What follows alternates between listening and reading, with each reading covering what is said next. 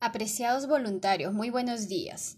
Acercándose la fecha para nuestro evento del Día del Adulto Mayor, quiero que en este mensaje conozcamos acerca de la comunicación asertiva. Y la primera pregunta sería, ¿qué es la asertividad? ¿Y por qué es tan importante en la comunicación?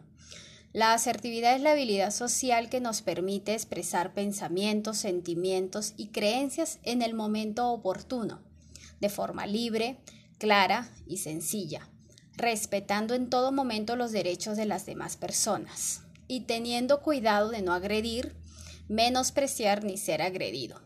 La asertividad, al ser una habilidad, se puede aprender y se fortalece cada día con la experiencia.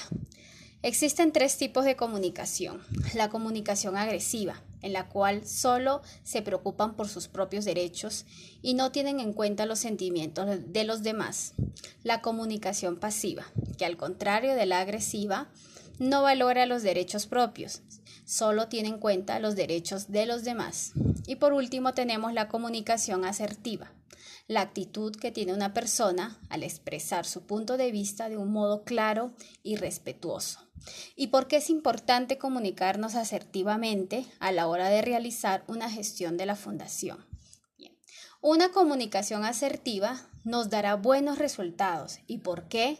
Porque nos permitirá comunicarnos con el equipo de trabajo de una manera clara y sencilla. De esta forma, cada voluntario comprenderá y ejecutará de manera exitosa la tarea asignada en el evento.